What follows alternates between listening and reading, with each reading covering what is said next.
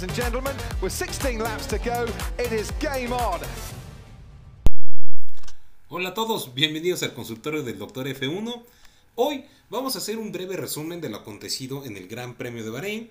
Y claro, vamos a iniciar con el formato post Gran Premio, haciendo un breve análisis sobre cada piloto y escudería. Así que, comenzamos.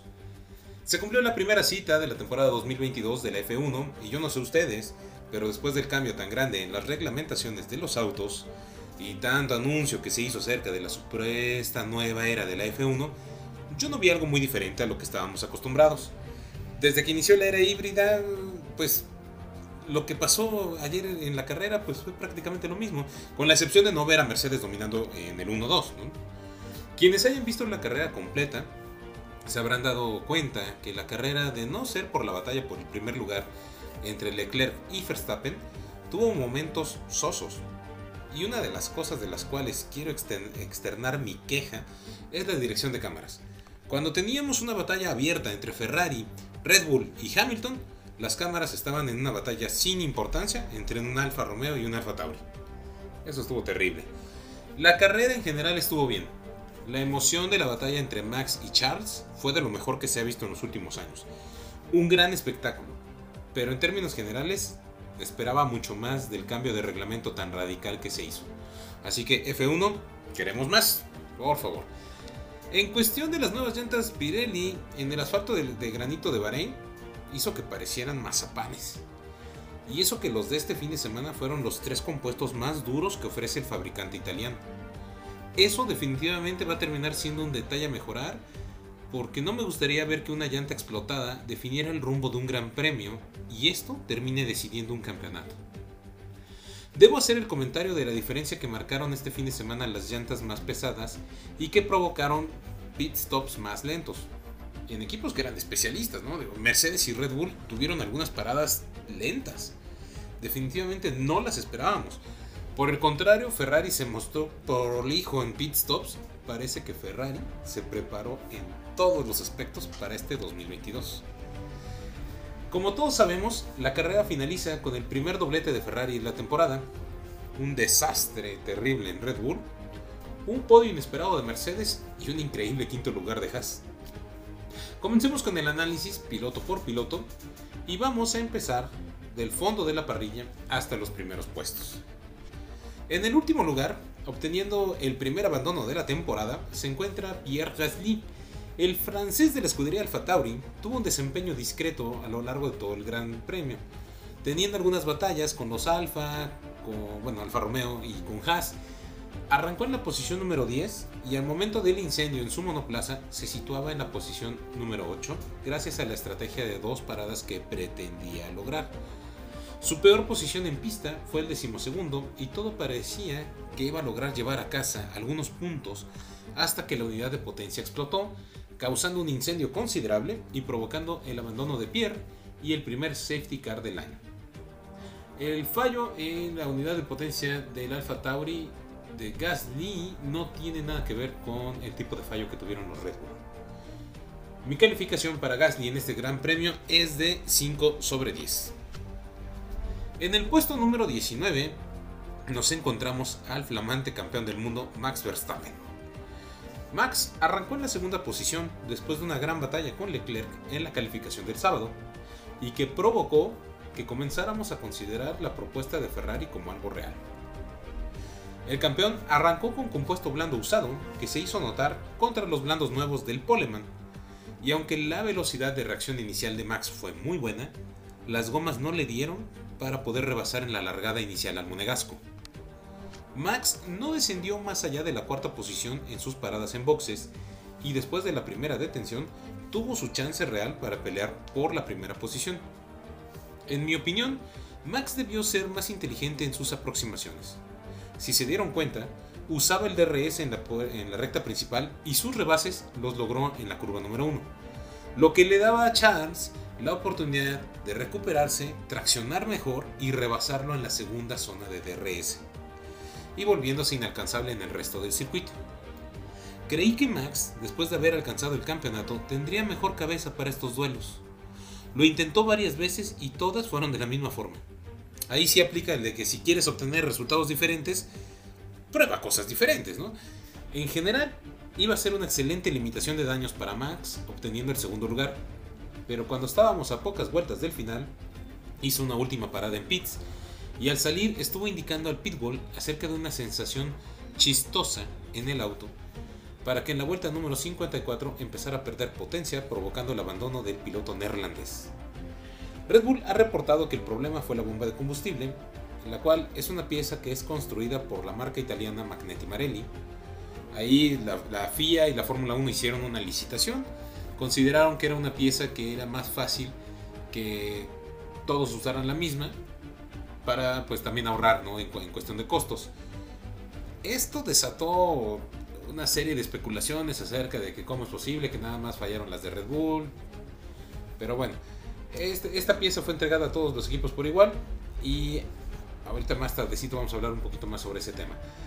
Mi calificación para Max es de 8 sobre 10. Habría sido un 9 si hubiera mostrado nervios de acero en sus intentos de rebase a Charles Leclerc. En la posición inmediata, el lugar número 18, terminó el piloto jalisciense Sergio Checo Pérez. El mexicano tuvo un inicio de carrera complicado, donde Sainz arrancó lento y se ocupó de estorbar tanto a Pérez para no perder la tercera posición, que exprimió a Checo contra el muro, dejando una avenida importante del lado izquierdo donde Hamilton pudo pasar al igual que el Haas de Magnussen. Checo no tuvo realmente mucho que hacer, perdió dos puestos al inicio. Tuvo la reacción en pista que yo hubiera esperado. Rebasó pronto al Haas y después le dio casa al británico de Mercedes para rebasarlo en pista como debe de ser.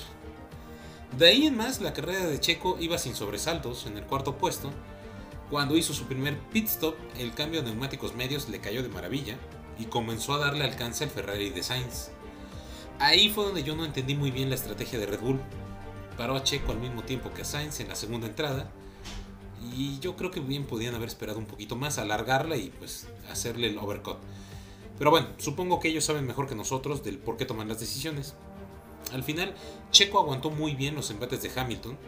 Es más que obvio que Checo no tenía coche para darle alcance a Sainz en el sprint final después del safety car, pero volvió a ser una pesadilla para el inglés.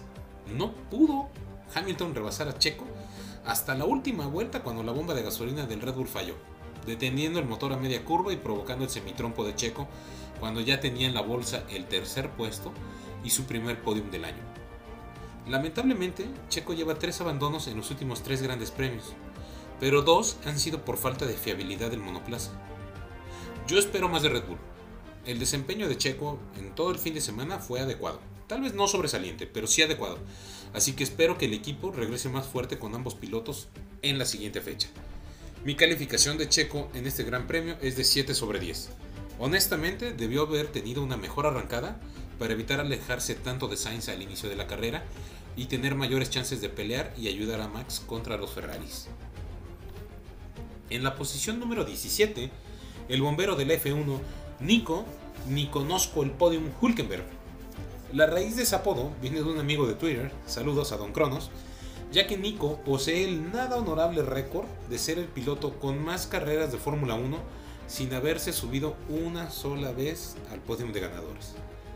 Nico fue llamado de emergencia para sustituir al coviciento Betel, y aunque en la calificación dio cuenta de su compañero Stroll, en la carrera no logró nada. Bloqueó en la primera curva al tratar de rebasar a Schumacher. Con esto su auto perdió el poco desempeño que tenía y rodó prácticamente en el último lugar a lo largo de toda la carrera. Su mejor posición fue decimosegundo durante las detenciones de los pilotos de adelante. Y nada más. Va a ser un año muy complicado para Aston Martin. Mi calificación para Nico es de 4 sobre 10. Con esto cumplo con hablar de Nicolás Latifi. Clasificado número 16, el canadiense arrancó de último, siendo derrotado por su coequipero en la calificación, y rodó en los últimos lugares prácticamente toda la carrera. Su mejor posición fue decimoséptimo, hasta que los abandonos de los motores Honda le regalaron la posición 16. Totalmente irrelevante en pista. Mi calificación para Latifi es de 3 sobre 10. Toca el turno de platicar sobre Lando Norris en el puesto número 15. Un desastroso fin de semana para McLaren en general. Yo los consideraba que iban a ser eh, pues uno de los equipos que iba a animar ¿no? la, la, lucha en la punta y si no al menos el mandón del, del medio campo. Su monoplaza es considerablemente más lento en comparación a, sus rivales del año pasado. La batalla de McLaren en 2021 fue contra Ferrari. Y ahora la escudería con sede en Walking estuvo disputando los últimos lugares. Tomaron una mala decisión, ya que fueron los únicos que arrancaron con compuesto medio, y eso los relegó a los últimos lugares desde temprano. Todo el mundo llevaba blandos eh, usados o blandos nuevos y eran, es un compuesto que es mucho más rápido que el medio y además no le cayó bien el compuesto medio a los McLaren. Entonces eso provocó que por momentos estuvieran en último y penúltimo y a 11 segundos del rival de adelante. Realmente es una situación complicada para McLaren. Eh, Lando no tuvo armas para creerse la sensación que la prensa inglesa y el mismo Lando creen que es. Para mí no es nada espectacular el chavo. Eh, esperaba muchísimo más de Norris. La verdad es que, digo, para lo mucho que la prensa británica y él cacarean que es, pues sí esperaba más. Mi calificación es de 3 sobre 10.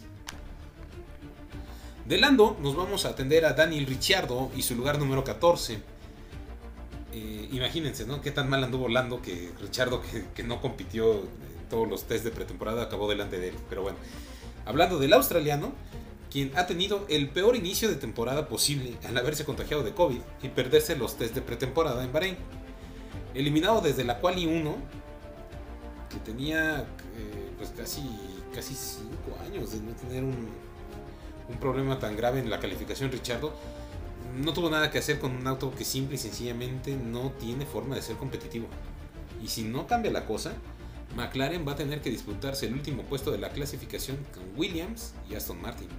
Entre ellos tres se van a pelear por ver quién es el nuevo Haas. Mi calificación para Daniel es de 3 sobre 10, solo por el hecho de haberle ganado en la carrera a Lando. El otro piloto de Williams, Alex Albon, terminó decimotercero nos queda clara la diferencia entre un piloto del montón, que está ahí por el dinero de su papá, saludos, Latifi y Stroll, y un piloto que se ganó su lugar con un dejo de talento, ¿no? Tal vez Albon no sea el piloto más talentoso que ha pisado la, la categoría, pero pues llegó a un equipo nuevo. Eh, en la primera, durante toda la, la, pretemporada rodó mejor que Latifi. En la primera carrera le gana la calificación.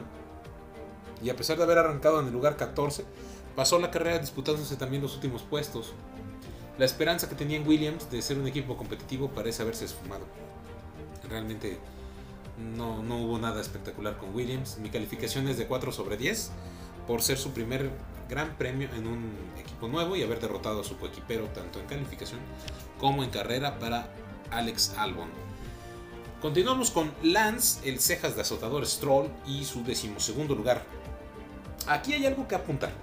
De no ser por los abandonos de Red Bull y Alfa Tauri, los últimos 6 lugares del Gran Premio, fíjense bien, y son puras escuderías motorizadas por Mercedes. Sería interesante saber qué es lo que está sucediendo con los motores Mercedes. Lance perdió de una manera terrible en la calificación contra un piloto que tenía 15 meses sin subirse a un F1 y terminó delante de él de no ser por el error de Nico, ¿no? Entiendo que le hace falta engancharse, ¿no? A Nico Parece que la maldición de la torta ahogada, que es la maldición que le da a los equipos que tratan mal a Checo, a McLaren, pregúntenle, les duró varios años, está pegando con tubo en Aston Martin. Mi calificación para Lance es de 3 sobre 10. Nada, nada que apuntar, ¿no? El hijo de la leyenda, Mick Schumacher, terminó en el lugar decimoprimero. Tuvo un desempeño notable durante todo el fin de semana. Le faltó un centavo para el peso, ¿no? En la calificación y se quedó en Q2 cuando su compañero logró el pase a Q3, o sea que potencial en el coche sí hay. Rodó en los puntos durante varias vueltas y tuvo algunas batallas interesantes con los Alfa Romeo y los Alfa Tauri. En general no estuvo mal, pero Mick tendrá que mejorar para demostrar que está ahí por el talento y no nada más por su apellido. Mi calificación para Mick es de 5 sobre 10. A partir de ahora, comenzamos con el top 10, los 10 pilotos que obtienen puntos durante el fin de semana. Y en el puesto número 10, el piloto chino Wang Yuzhou debuta en la categoría eh, obteniendo puntos. Qué mejor inicio de carrera para el debutante que obteniendo un puntito en el clasificador. De rebote y gracias a los abandonos, pero con merecimiento por haberse mantenido en la batalla y recuperarse de una mala calificación. Aprovechó al máximo el buen, desempeño del motor Ferrari, de su Alfa y bueno, pues también la ligera carrocería del antiguo equipo Sauber. No creo que vayamos a tener destellos espectaculares de este piloto, pero cuando menos tuvo buenos momentos de intercambio de posiciones en curvas, con buen desempeño y maniobras limpias. Va iniciando, pero fue un agradable debut. Mi calificación en este Gran Premio es de 6 sobre 10 por esos buenos rebases sobre Schumacher y Norris. En la posición número 9, el asturiano Fernando Nano Alonso. El piloto español tuvo una carrera decepcionante. Después de una calificación decente, terminar por detrás de su compañero de equipo nunca debe ser agradable. En general no se le vio cómodo en toda la carrera y fue más lento que Ocon en, en prácticamente todos los tiempos de vuelta. Dobles puntos para el equipo Bonais es de festejarse. Aún así, el plan entre comillas, de Fernando Alonso está pareciendo más un flan. Mi calificación para el bicampeón es de 6 sobre 10. Continuamos con el puesto número 8 con el japonés Yuki Tsunoda. El piloto del, del país del sol naciente tuvo una realmente mediocre calificación, decepcionando a todos el sábado. Pero también recordemos que no pudo participar en la FP3 debido a una falla hidráulica. Pero durante la carrera se mostró confiado teniendo algunos rebases en el inicio de la carrera y mostrando mayor compostura, esa que tanta falta le hizo en su año de novato. Su mejor posición fue séptimo, cuando, iniciaron los pit stops, y octavo es un excelente resultado considerando que fue el único monoplaza de su escudería que logró terminar la carrera. Mi calificación para Yuki en este gran premio es de 6 sobre 10. Esteban Ocon terminó en la posición número 7. Tener a Fernando Alonso de coequipero y batirlo el día de carrera siempre va a ser de reconocerse. El piloto francés combinó una arrancada decente con mayor velocidad que la de su compañero de equipo a lo largo de toda la carrera. Pero los Alpine pues, parecen estar estancados. Eran más rápidos que los competidores detrás de ellos, pero no lo suficientemente competitivos para alcanzar y rebasar a aquellos que llevaban por delante. Nada espectacular con la escudería francesa para este año, mi calificación para Ocon es de 6 sobre 10. Debería ser 1 sobre 10 porque me cae muy mal, pero bueno, 6 sobre 10. Notable sexto lugar para Botas. El sábado, Valtteri tuvo un desempeño sobresaliente en la calificación, quedando por delante del piloto que le quitó su asiento en Mercedes. ¿eh? Nos queda claro que Bottas es un velocista a una vuelta. En ritmo de carrera tuvo una mala, muy mala arrancada realmente fue el peor de todos, perdió 8 posiciones. Pero el finlandés supo componer la plana y al ser su primer gran premio en un nuevo equipo, el sexto lugar es de reconocerse. ¿eh? Mi calificación para botas es de 8 sobre 10. Habría hecho algo más si no hubiera arrancado tan mal. Realmente, yo creo que sí. Habría tenido algo mejor. La sorpresa del día la dio Kevin Magnussen en el Haas, terminando como el best of the rest, el mejor del resto, en quinto lugar. Si al finalizar la temporada pasada nos hubieran dicho que el equipo estadounidense iba a tener el salto de rendimiento que mostró este fin de semana, estoy seguro que nadie lo hubiera creído. Excelente resultado para el piloto danés que después de un año fuera del F1 demuestra que no tuvo ningún decremento en su nivel de conducción. Excelente arrancada rebasando a Checo. Después tuvo que contenerse, pues el Haas pues, también no es para tanto, ¿verdad? no, está al nivel de los Mercedes ni mucho menos de los Red Bull. Y tuvo algunas bloqueadas en la curva 1, donde bueno, pues se ve que es un detalle del auto y el equipo tendrá que tratar de contrarrestar ¿no? para la siguiente cita. Mi calificación para Kevin es de 8 sobre 10. ¿eh? Plausible, la verdad, el desempeño. Eh, no todo lo que brilla es oro y a Russell, George Russell, le tocó subir a Mercedes cuando menos desempeño tienen en los últimos 8 años, terminando en cuarto lugar. El inglés que antiguamente le apodaban Mr. Saturdays por sus notables resultados en calificación, demostró que aunque lo sentaron en la mesa de los adultos, al darle el asiento en Mercedes, todavía no está maduro para vencer al siete veces campeón del mundo. Ni en calificación, ni en carrera pudo estar cerca de los tiempos de su paisano. Aguas, ¿eh? En calificación quedó casi un segundo por detrás de Hamilton. Russell tuvo una carrera desducida donde prácticamente no salió en cámara debido a que pues, realmente no compitió con nadie. Corrió solo. La cuarta posición es un regalo de bienvenida que ni él ni el pitbull de Mercedes esperaban. La suerte los acompañó este fin de semana, ¿eh? totalmente. Mi calificación para George es de 6 sobre 10. La suerte del campeón. Sir Lewis Hamilton y su tercer lugar. El siete veces campeón largó una carrera fuera de las primeras filas en Bahrein eh, desde hace tres años. ¿eh? Tenía tres años que siempre arrancaba en, la primera o máximo en la segunda fila. Los problemas de Mercedes, pues sí, fueron reales. Y no están a la altura de Ferrari y Red Bull. Seguro estoy que van a poder recuperarse. ¿eh? La temporada es larga y jamás podemos des descartarlos. Un podium de regalo para el británico que volvió a toparse con la pesadilla de estar detrás de Sergio Pérez a quien rebasó en la arrancada pero con quien sucumbió vueltas después, y en el relanzamiento del safety car presionó fuerte a Sergio, pero ni con el Red Bull perdiendo potencia pudo rebasarlo. Realmente fue hasta que falló el motor de Checo que, Luis pudo pasarlo. De ahí fuera, Luis hizo lo que tenía que hacer. Y no hay mejor limitación de daño que terminar en tercero y los Red Bull sin puntos. Mi calificación para Luis es de 7 sobre 10 muy bien al haberle eh, pues marcado el territorio, ¿no? Al, chamaco Russell, decirle, bueno papá, ya llegaste a la escudería, pero pues aquí el que manda soy yo. Muy bien, en eso sí le aplaudo a Luis. Segundo lugar para Carlos Sainz Jr., el hijo del campeón mundial de rallies, sigue escribiendo su historia en la Fórmula 1.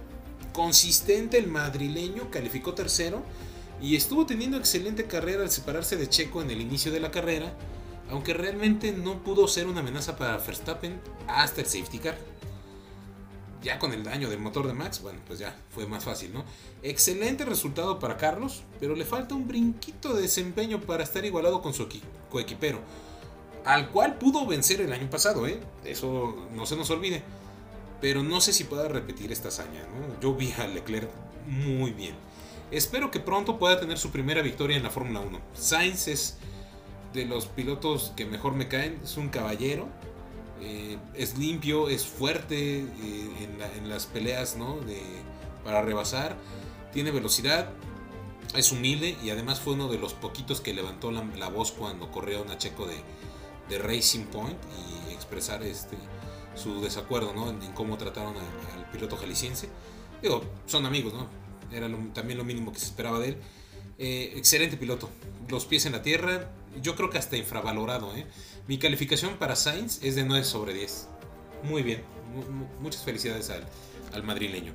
Charles Leclerc le da la primera victoria a la escudería del cabalino rampante en este 2022 y junto a Sainz logran el primer 1-2 de Ferrari desde 2019. ¿eh?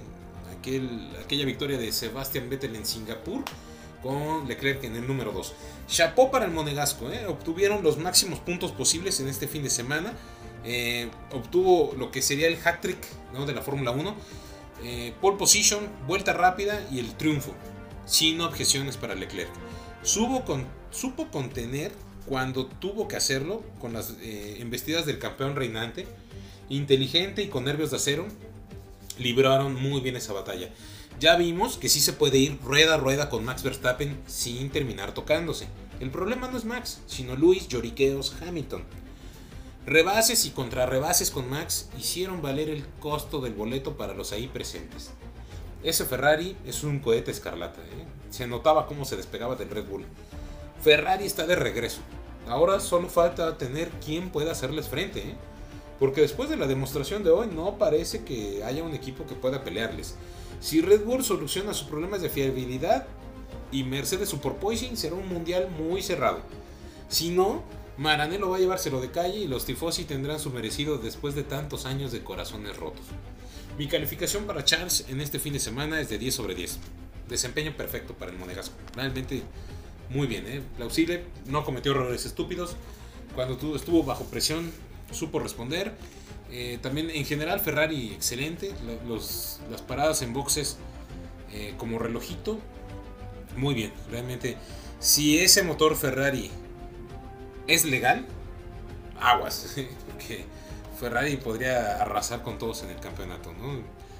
No he sabido de nada que haya alguna protesta o algún ni siquiera algún comentario acerca de la de que ponga en duda la legalidad del motor de Ferrari, pero sí sí se notaba muy muy rápido, muy fuerte eh, el Ferrari. Ya de salida, les recuerdo que tenemos carrera el siguiente fin de semana. Será en Arabia Saudita, en el circuito de Jeddah. Los detalles del próximo Gran Premio los daremos el jueves en el episodio de la previa, así que estén pendientes y esperemos que para este jueves no haya falla de luz aquí en mi población para poder subir a tiempo el podcast. Y bueno, pues también eh, en relación al doble abandono de Red Bull, todo parecía indicar que era la falla en la bomba de combustible, pero salieron por ahí reportes de que al parecer es una falla en la instalación. Eh, como que instalaron mal la bomba, un fallo en el diseño de Red Bull y aparentemente fue un error del equipo. Sin duda alguna lo van a resolver para la próxima carrera, pero ampliaremos la información en el capítulo del jueves. Con esto me despido. Les recuerdo que pueden hacer sus preguntas, mandar sus dudas, eh, comentarios en mis redes sociales. Eh, recuerden que estoy como arroba RacerDentist, tanto en Twitter como en Instagram. Estaré feliz de leerlos. Espero que este episodio haya sido de su agrado y pues que me sigan recomendando con más seguidores del deporte automotor. Un saludo y hasta la próxima.